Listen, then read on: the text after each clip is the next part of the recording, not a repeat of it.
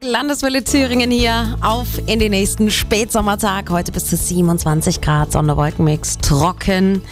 Ich will mich nicht darüber beschweren, ne, aber es ist halt auch zu dieser Jahreszeit nicht gut, wenn es kaum regnet. Im Sommer war es natürlich super gravierend, klar. Aber auch jetzt sollten noch einige Dinge so ein bisschen weiter wachsen, die das ohne Wasser halt nicht können. Zwiebeln zum Beispiel. Die Ernte läuft teilweise noch durch diesen Monat und fällt auch richtig schlimm aus, meint Elfriede Pfau, Zwiebelbäuerin aus Heldrungen. Es. Bei uns hat es ja fast gar nicht geregnet. Mal zwei Milliliter, das ist in, in Hauch warm ein Drittel. Nur geerntet, was wir sonst ernten. Und viele unförmige, viele kleine. Die sind dreieckig, sind platt wie eine Flunder, manche. Nicht so viel.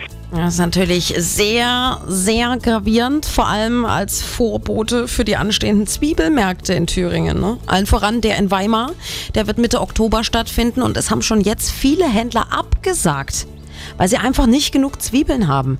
Elfriede wird aber dabei sein, definitiv. Absagen kommt nicht in Frage. Nee, das machen wir nicht. Dann wird geteilt, wird überall was hingepackt. Wir wollen ja nächstes Jahr auch wieder hinfahren. Ja, ein Weimarer Zwiebelmarkt ohne Elfriede ist auch kein richtiger Zwiebelmarkt. Die gute Frau hat seit mittlerweile über 60 Jahren ihren Zwiebelrispenstand dort vor Ort und das soll sich auch nach einem trockenen Sommer nicht ändern. Mein Thüringen, meine Landeswelle.